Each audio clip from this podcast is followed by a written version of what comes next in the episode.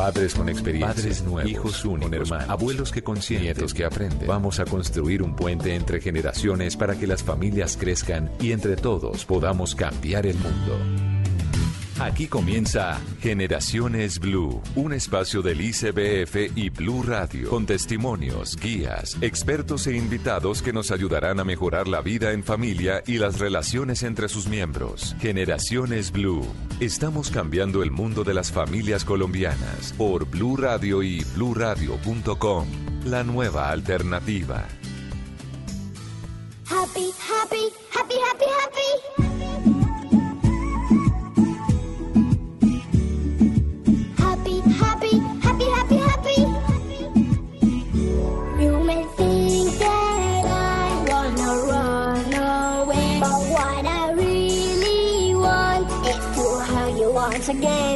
Sabes que tú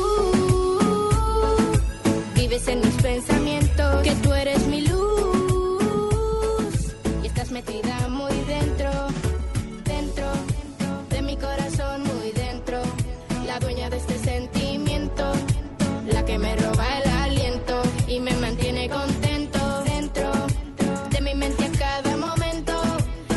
Hola, ¿qué tal? Buenas tardes, bienvenidos a estos Generaciones Blue. Hoy empezamos con un ritmo musical de un artista venezolano, una canción que traemos a este escenario de Generaciones Blue, el programa de Blue Radio y del Instituto Colombiano de Bienestar Familiar, porque es una canción de este artista venezolano, de Nacho, pero que lo hace en colaboración con sus hijos. Ahí los incluyó, los incluyó para trabajar con ellos en una puesta musical. Ana, ¿qué tal? ¿Cómo va? Feliz tarde. Hola Mónica, un saludo especial para ti, para todos nuestros oyentes, eh, para quienes hoy tenemos un tema interesante, como todos los que presentamos aquí en nuestro progr- programa, que sin duda nos sirven para tener mejores escenarios familiares. Por eso esa canción es súper motivante, todo lo que sea espacios en familia, actividades en familia, es motivante y nos genera mejores relaciones familiares. Que sea un espacio y una razón también para tener esos encuentros con nuestros hijos, esos espacios que son los que nosotros defendemos aquí desde Generaciones Blue. Ana Lucía Charria del ICBF, soy Mónica Jaramillo, los vamos a acompañar durante esta hora de programa. Entre tanto, un poco más de música de Nacho, este artista venezolano, que a propósito en minutos les contamos una noticia que tiene que ver con los niños venezolanos en nuestro país. pensamientos, tú eres mi luz metida muy dentro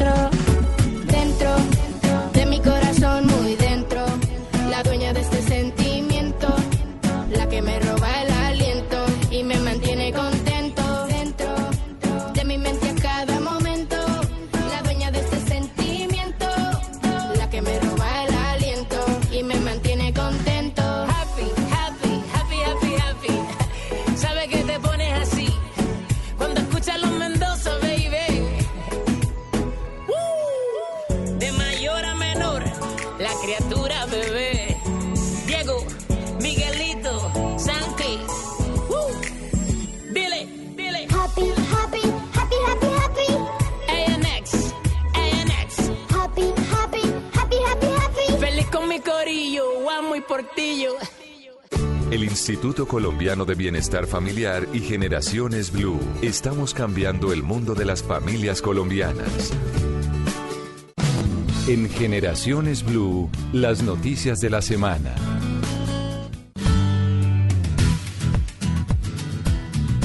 Entre las noticias que destacamos hoy al cierre de esta semana, las autoridades del Cesar que firman un acuerdo con el Instituto Colombiano de Bienestar Familiar, eso para prevenir la violencia contra la niñez, uno de los objetivos más importantes que se respalda desde el Instituto Colombiano de Bienestar Familiar, pero además una de las preocupaciones también que tenemos todos en nuestro país. El objetivo es fortalecer esas acciones, acciones de promoción de derechos, acciones de prevención de la violencia contra la niñez en ese departamento, en el departamento del Cesar. El ICBF, en cabeza de su directora general, Karen Audinen, firmó con las autoridades de ese departamento y además de algunos municipios el pacto para prevenir la violencia contra la niñez y la adolescencia. La prevención, esa es la mejor inversión. Ese es el mensaje de fondo. Aquí la directora del ICBF. Podemos decir con tristeza que ya llevamos más de 11.000 casos de violencia contra los niños, niñas y adolescentes. En Cesar se han registrado, se han registrado casi 400 casos y solo en Valledupar tenemos casi 90 casos. De verdad que es muy triste que situaciones como estas se sigan presentando. No queremos más casos de violencia, no queremos más casos de maltrato. Queremos que nuestros niños sean niños felices y niños que sueñen. Mm, niños felices y niños que sueñen. Entre tanto, eh, se realiza también un reporte o se entrega un reporte de la Policía Nacional de algunos casos de abuso sexual, pero sobre todo de capturas que se dan en torno a esos casos de abuso sexual en nuestro país. Varias personas en una redada por las autoridades fueron capturadas y los indicados presentan más de 100 acusaciones por este delito. Y Dali Sasa nos reporta. Buenos días. Casos aberrantes de abuso sexual contra menores reveló la policía. La redada deja tras las rejas a 42 personas, entre las que se encuentran una persona que trabajaba en una fundación de niños con discapacidad cognitiva. Este sujeto aprovechaba su cargo para acceder de varios menores. Asimismo fue detenido el abuelo de un pequeño. Es un abuelo de una de las víctimas y además portador del VIH. Eh, aprovechaba que el niño era dejado a cuidado de él y cometía los abusos. Se dieron cuenta a partir de vecinos, le informaron a la madre, la madre le preguntó al niño, corroboró las versiones y es así que inicia el proceso penal. Todos los capturados están vinculados con más de 100 investigaciones por abuso sexual. Idalizaza, Blue Radio. Gracias, Idal. Y entre tanto, en la frontera se sigue trabajando de la mano del ICBF en la protección y el acompañamiento de los niños venezolanos que han llegado a territorio nacional. Pues eh, durante el proceso de empalme que se lleva entre el gobierno saliente de Juan Manuel Santos y el entrante de Iván Duque, ese es uno de los temas importantes, ese es uno de los temas que se abordó y la preocupación por la ayuda que deben seguir brindando desde el nuevo gobierno, el nuevo mandatario a los niños que están atravesando la frontera mientras se soluciona la crisis social en el vecino país. Esto nos dijo Felipe Muñoz, el gerente para la frontera con Venezuela. Estamos trabajando con el Instituto Colombiano de Bienestar Familiar para dejar una ruta de atención excepcional en la atención de estos niños que están llegando en unas condiciones muy complejas a frontera y la necesidad de que a mediano plazo se establezca eh, una, digamos, fortalecimiento institucional de algunas entidades para atender este fenómeno migratorio. Creemos que como gobierno dejamos unos buenos cimientos, una buena información para que ellos tomen unas decisiones a futuro de un fenómeno que va a seguir y llegó para permanecer en Colombia.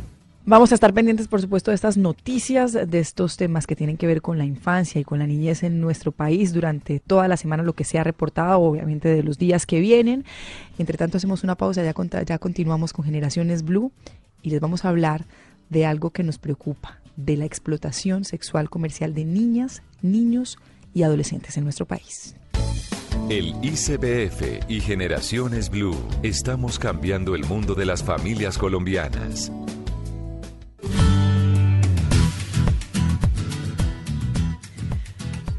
Eso es lo que buscamos, espacios en los que ustedes también se encuentren con temas que a veces son muy delicados y no sabemos cómo abordar o que a veces ni siquiera alcanzamos a identificar porque no los tenemos en el radar, que son tan importantes para el presente pero para el futuro de nuestras generaciones, de nuestros niños y niñas, de nuestros adolescentes.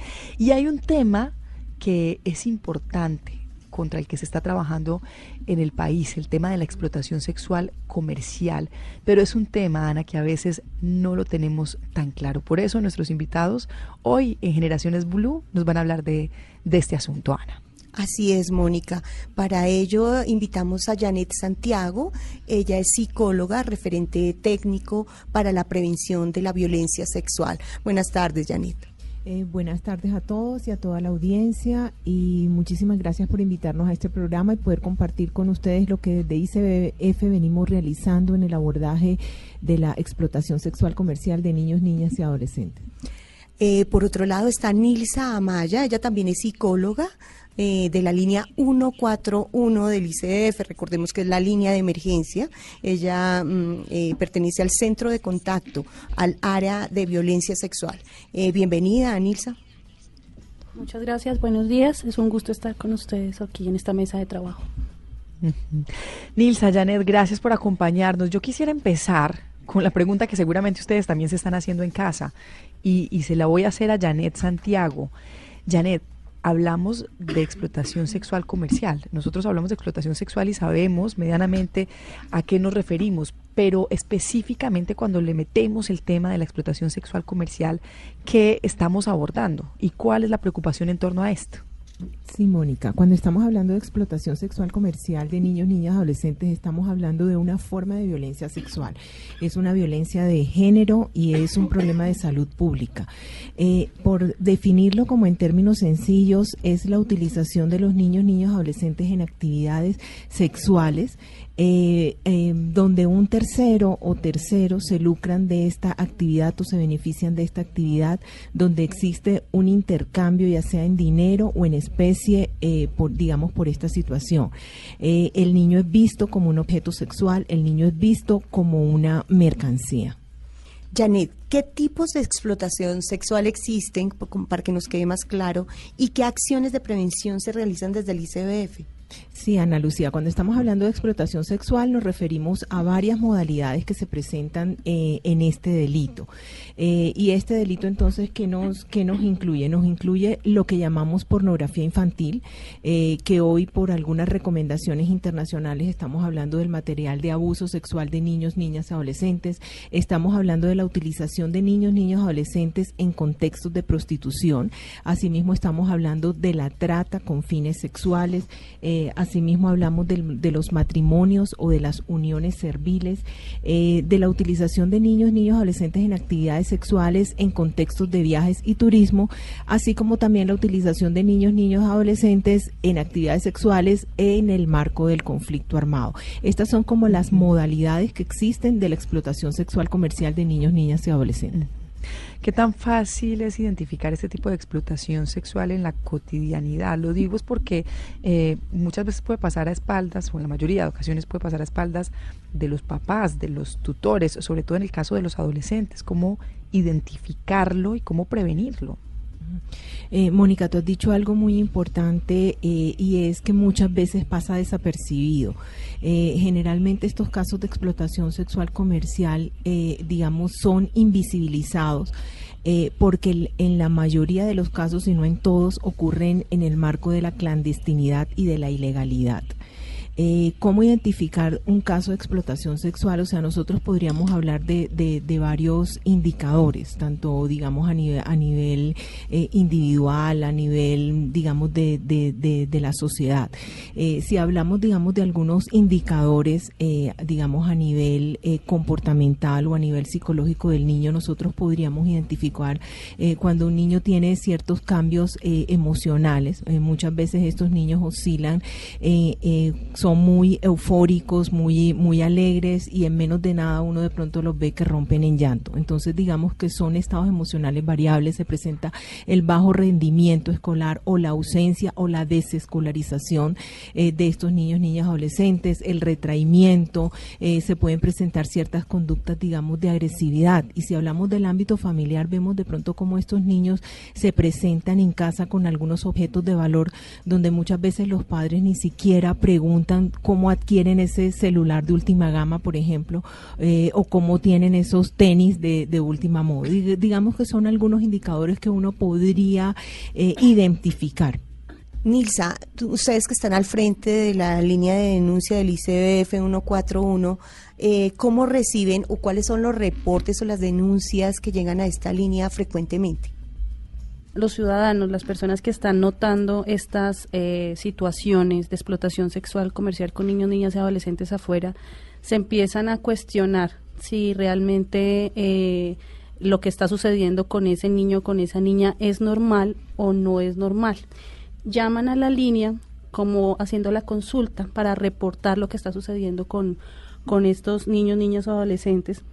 Y allí se les, pues, a través de unas preguntas, se les indaga. Eh, ¿Qué les preguntan? ¿Qué les... Bueno, se les pregunta por qué motivo sospechan de que haya una situación irregular con, con la niña o con el niño. Se les pregunta eh, si han notado eh, que la persona, la persona, el niño o algún tercero esté recibiendo alguna retribución o algún pago am, por esta situación irregular de carácter sexual con el niño, con la niña o con el adolescente. Se les pregunta si está sucediendo en este momento o si ha ocurrido, eh, ha venido ocurriendo de forma continua. se les pregunta también si el cuidador o los padres conocen de la situación de los niños, porque muchas veces son los mismos padres los que están ejerciendo la explotación sexual. ¿Y llaman muchos niños?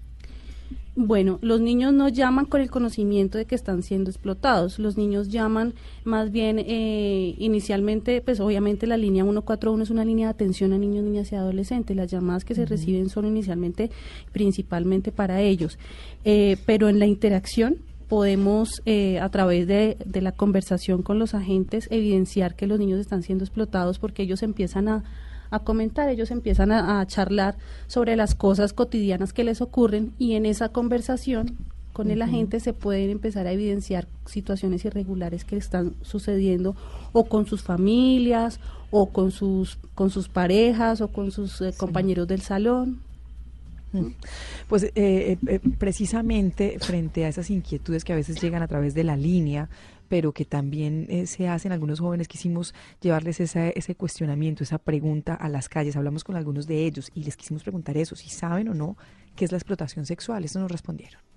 ¿Sabe qué es explotación sexual? Es un acto en el cual una persona la someten a diversos actos sexuales por medio de dinero que se lo entregan a una persona para beneficiarse. Una explotación sexual comercial es cuando una persona se aprovecha de otros para ganar dinero es gente que vende su cuerpo por plata, por a veces necesidades y necesita ese dinero, eh, pero no saben el daño que se están haciendo. Pues mire qué, qué, qué, casualidad o qué sabiduría también la que hay entre los jóvenes y entre los adolescentes, más bien entre los adolescentes de nuestro país. Siempre que tenemos este espacio para conversar con ellos en Generaciones Blue, nos sorprende, Nana.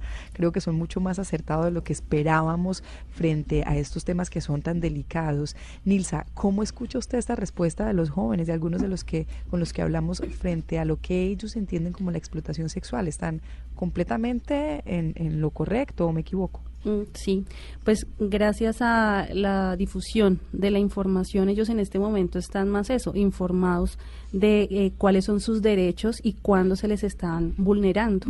Infortunadamente no todos los niños tienen la información, pero sí, eh, digamos que en este momento se ha incrementado el, el empoderamiento de los menores frente a sus derechos y esa es precisamente la idea de, las, de la campaña contra la explotación sexual que se ha venido eh, implementando en los últimos días con el fin de eso, de que las personas eh, tengamos conocimiento de qué es la explotación sexual, de que los niños conozcan qué es la explotación sexual y lo notifiquen, lo reporten a la línea o lo reporten con las autoridades.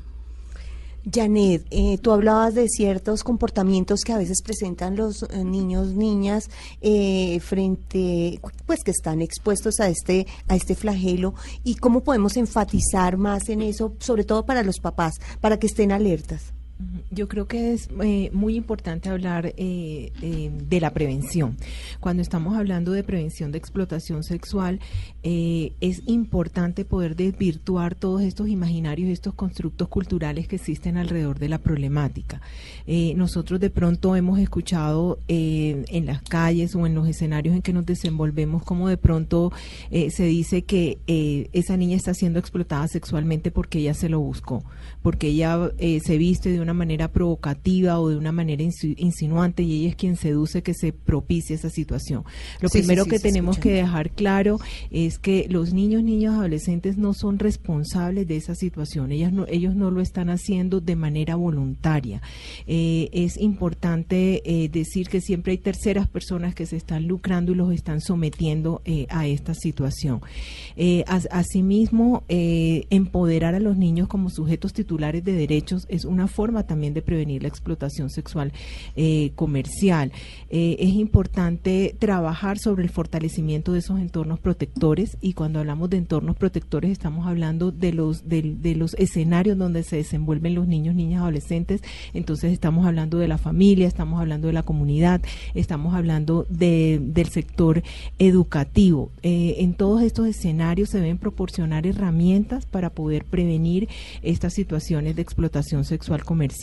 Eh, asimismo, pues trabajar con los niños todo lo que tiene que ver el desarrollo eh, de habilidades para, para la vida.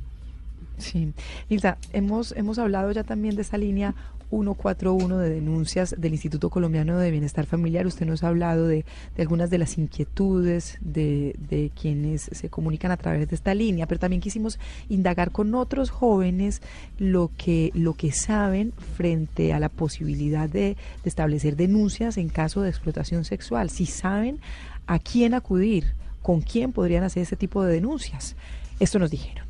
¿Sabe con quién podría denunciar un caso de explotación sexual? La denunciaría con la policía, la fiscalía o con los, las personas mayores.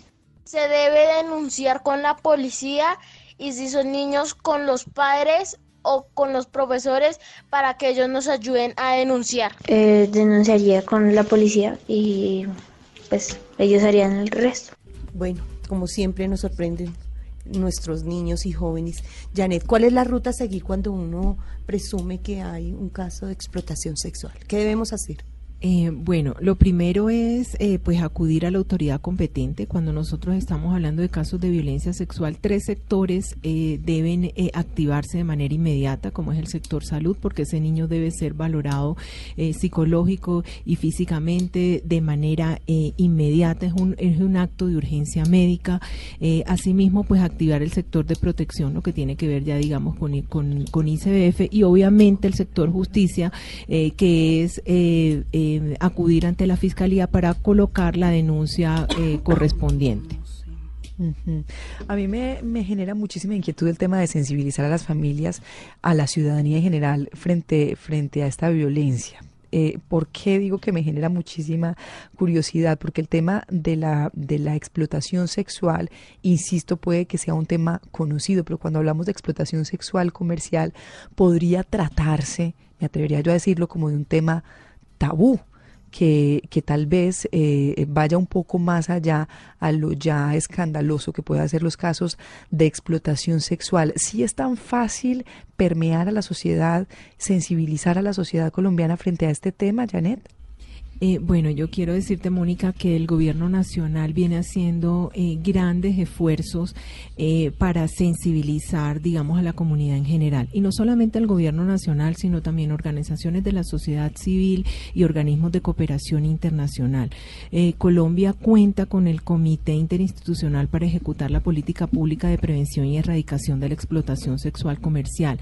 En el marco de ese comité, todas las instituciones que lo conformamos venimos desarrollando estrategias de sensibilización dirigido, digamos, a la comunidad en general. Entonces, por ejemplo, con el Ministerio de Comercio, Industria, Comer, eh, con el Ministerio de Comercio, Industria y Turismo, se realiza todo este proceso de sensibilización con prestadores de servicios turísticos, no solamente con los grandes hoteleros, sino todos los de la cadena de valor, eh, como por ejemplo el mototaxista, el vendedor de, eh, dulces, los vendedores de minutos de celulares, por ponerte, digamos, un ejemplo de lo que venimos realizando desde el gobierno nacional. Lo importante es reconocer la explotación sexual comercial de niños, niños, adolescentes como un delito. Eh, si nosotros lo reconocemos, eh, digamos, como un delito, le estamos dando eh, eh, o brindando herramientas a la ciudadanía para que ellos puedan denunciar. Janet, me llama mucho la atención en el trabajo de investigación que hice y hablé con algunos menores de edad que fueron víctimas.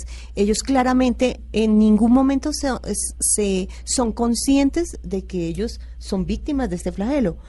Eh, pero en el caso de los papás hay muchas eh, eh, oportunidades en donde ellos están explotando a sus hijos y no son conscientes. Por ejemplo, ¿en qué casos específicos de la cotidianidad podemos decir, señor, si usted hace esto, está, está actuando de manera incorrecta? Lo vemos, por ejemplo, mucho, eh, Ana, Lucía, en, en, el sector rural. Eh, por ejemplo, vemos eh, cómo de pronto uno de estos padres eh, entrega a su niño a una persona adulta eh, para, que, para que le paguen salud, eh, para que le paguen educación y, y los están entregando y estos niños son utilizados sexualmente por ese, por ese adulto. Es importante decir que esta es una forma de explotación sexual comercial. De de pronto eh, el padre lo está entregando, mire, para que se encargue, yo no tengo los medios para, para, para brindarle educación, para pagarle su salud, se lo entregan a una persona adulta y resulta que el niño está siendo eh, utilizado sexualmente y también pues le están, le están cubriendo esas necesidades básicas. Pero es importante reconocer esto como una explotación sexual comercial. O muchos casos cuando la niña es entregada o es insinuada por sus papás para que esté con un hombre que lo va a traer beneficios a la familia, que es muy común también. Que también es muy común, como de, pronto esos padres ven eh, a, esa, a esa niña o ese niño o adolescente lo están viendo como una forma de obtener recursos para el ingreso familiar. ¿Qué tanto aportan, acompañan y aceptan o reciben ese acompañamiento eh, los colegios? Porque hay que decir que estos son pues esos entornos protectores clave alrededor de los niños, niñas y adolescentes en el país.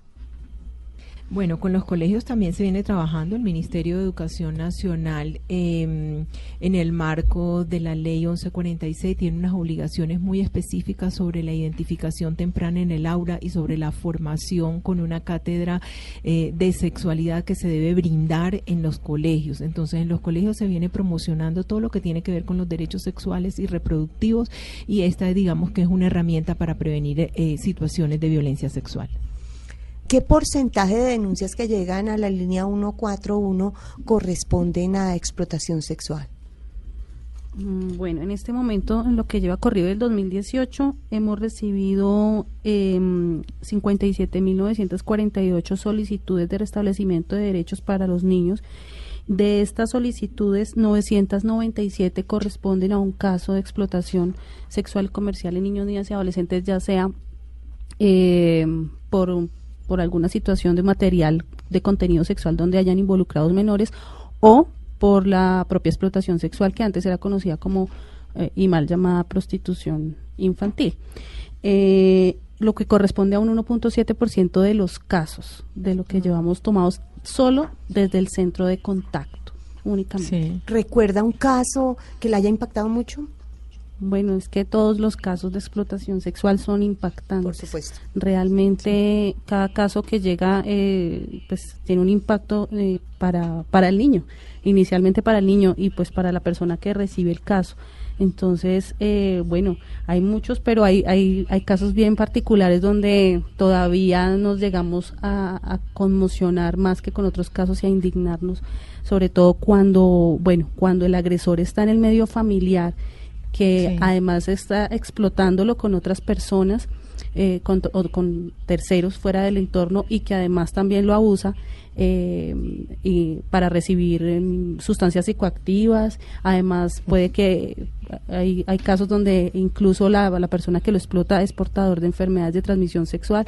Entonces son casos que se van complejizando y son los que más generan impacto porque son también los que más eh, daño van a generar Claro. a, a largo plazo para los niños.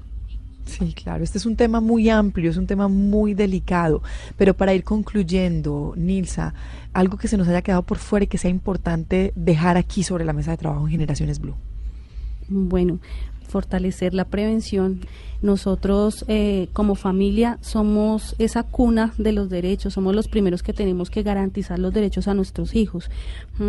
Desde la línea 141, eh, cuando los niños llaman, hacemos trabajo de prevención para todo, la- para todo tipo de violencias, enfatizándote en este momento en violencia sexual, en explotación sexual.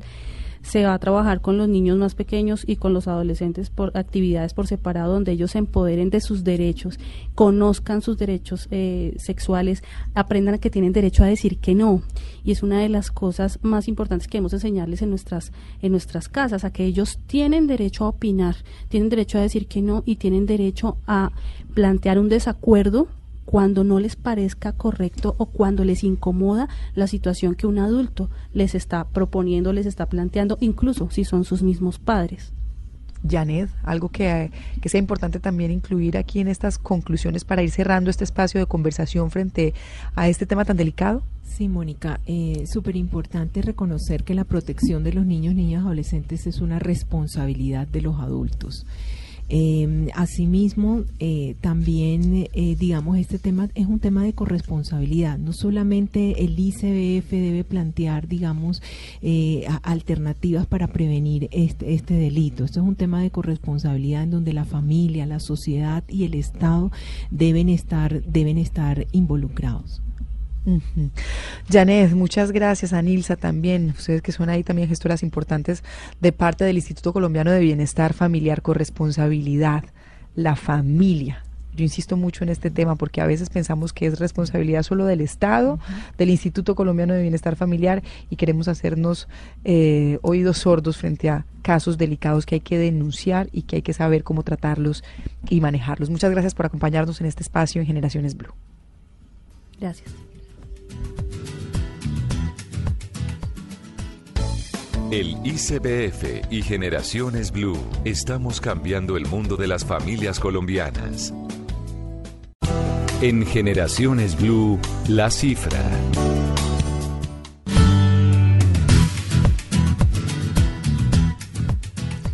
La cifra de esta semana corresponde a índices de casos de explotación sexual comercial. En los últimos cuatro años son 976 casos los que se han presentado y en lo que llevamos del año 2018 son 103 casos. No debería ser ningún caso. Mm, está siendo Bogotá la ciudad con más alto índice, seguida de Cali y Medellín. El Instituto Colombiano de Bienestar Familiar y Generaciones Blue. Estamos cambiando el mundo de las familias colombianas.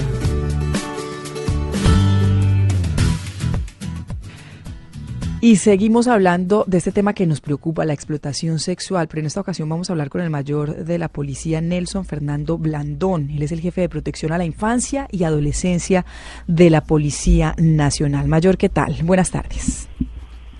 Muy buenas tardes, Mónica.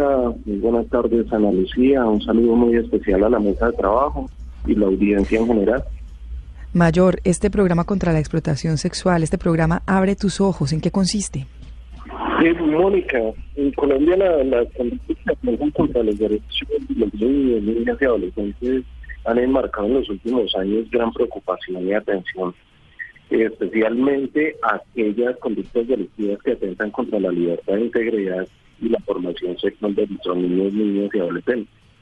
Este fenómeno ocupa en la actualidad un lugar muy prioritario dentro del despliegue de las diferentes instituciones, especialmente las encargadas de la protección de los derechos y la mitigación de los riesgos y vulnerabilidades hacia la población. Por eso es que la Policía Nacional, a través de la del área de protección a la infancia y adolescencia, ha querido fortalecer las acciones de prevención, eh, como bien lo decía, a través de pues, nuestro programa insignia, que es el programa Adolescente. Está dirigido no solo a niños, niñas y adolescentes, sino también a padres de familia, a docentes y a la comunidad en general.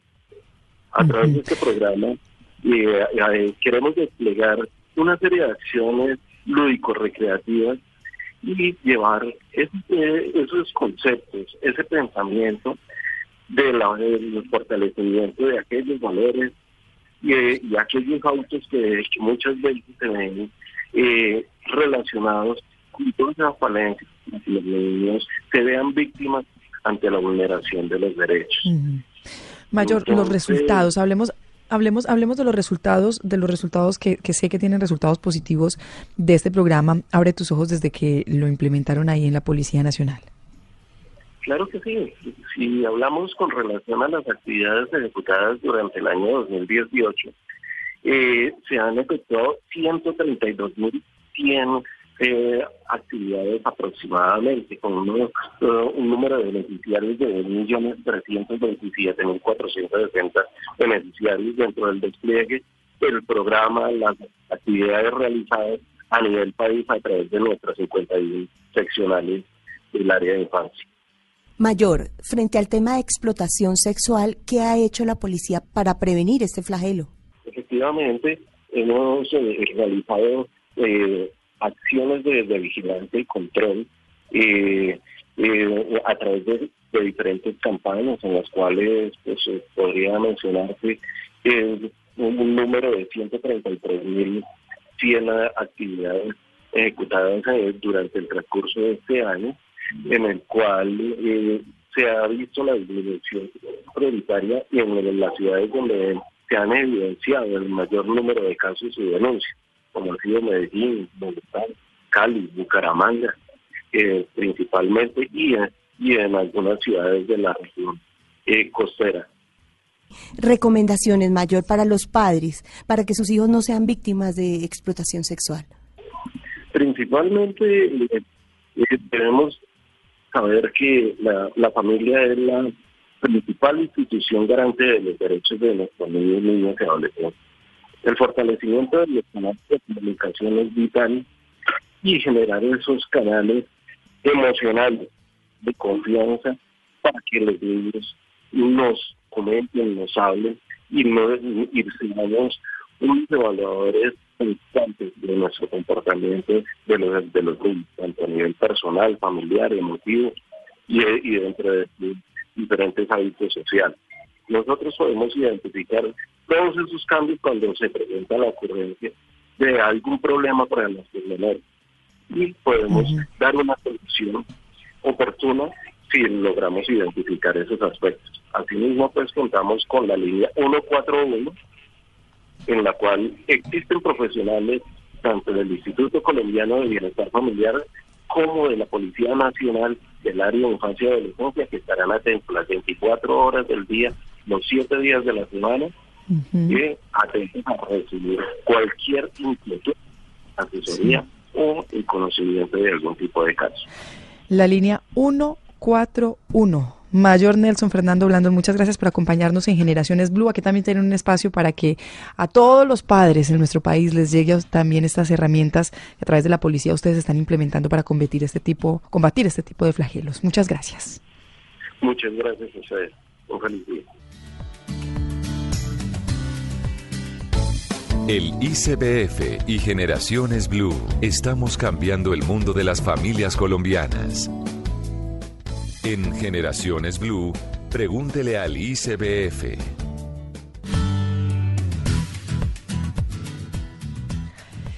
Y como la idea es que este sea un espacio de corresponsabilidad, que es lo que estamos brindando a través de Blue Radio y del Instituto Colombiano de Bienestar Familiar, pues este es el espacio en el que caben sus preguntas. Ana. Uno de nuestros oyentes nos hace la siguiente pregunta. ¿Existe en Colombia una política o lineamientos para el abordaje de la explotación sexual? Nos responde Abel Matiz, subdirector de Niñez y Adolescencia. Bueno, en este momento eh, estamos eh, presentando la línea de política pública para la prevención y erradicación de la explotación sexual comercial de niños, niñas y adolescentes, que es el resultado de un ejercicio de trabajo intersectorial y participativo entre diferentes entidades del gobierno, representantes del gobierno del Distrito Capital, organismos de cooperación internacional, eh, universidades y miembros de la academia y organizaciones de la sociedad civil. Esto en el marco de la ley 1336 ha sido un proceso eh, en el que venimos eh, años trabajando, construyendo de forma conjunta y que estamos entregando precisamente como un compromiso del gobierno nacional y esperamos que pueda ser una línea que oriente las acciones del Estado en el orden nacional, departamental, municipal, que nos ayude para garantizar la prevención de situaciones de explotación sexual comercial, la atención a las víctimas con un enfoque diferencial y fortalecer también eh, la judicialización de los explotadores. Para esto pues es necesario trabajar de la mano de las familias, de la sociedad, del Estado, que somos todos corresponsables de garantizar la protección integral de nuestros niños, nuestras niñas y nuestros adolescentes. El ICBF y Generaciones Blue estamos cambiando el mundo de las familias colombianas. En Generaciones Blue, un mensaje a nuestros niños.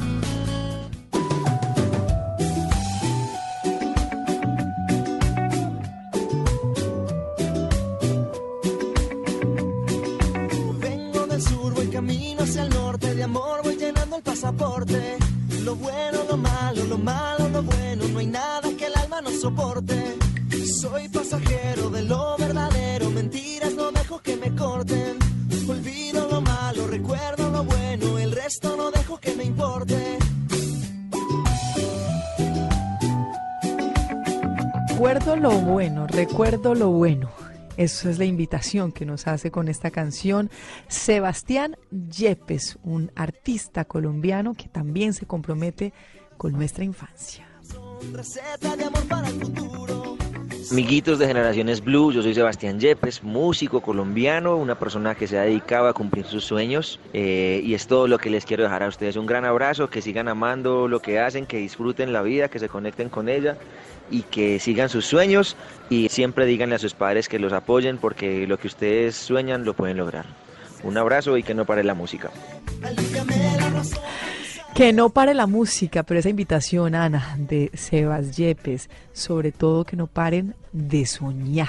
Esa es la invitación y el mensaje final a nuestros jóvenes, a nuestros niños y niñas, Ana. Uy, sí, sobre todo él tan cercano a los niños y con ese carisma, creo que es maravilloso esa, esas palabras y bienvenidas esas palabras de él y de los artistas que siempre nos acompañan al cierre de Generaciones Blue. A ustedes gracias por acompañarnos dentro de ocho días. Otro tema de interés en nuestros hogares, este espacio de acercamiento con niños, niñas y adolescentes, el espacio de el Instituto Colombiano de Bienestar Familiar y Blue Radio. Feliz tarde. desordenado, aparentemente desequilibrado. No me ates a las palabras que dije ayer. Quiero aprender lecciones 100%, libre de condiciones. Bautízame con tu saliva, dame las bendiciones. ¿Quién necesita pasado? Un caballo al lado para escribir mi futuro tengo. Dedos tatuados, voy a ser quien dará para que pasen los niños. Que se mayores, de temores. Papelillos de colores navegando quiero ya. Dejen tranquilas las flores, mis maestros son el amor y la verdad. Mis remedios son tan que ni se recuerdan. Ya, ya tenemos un grito por cada libertad. No me mires a los ojos, sino busca algo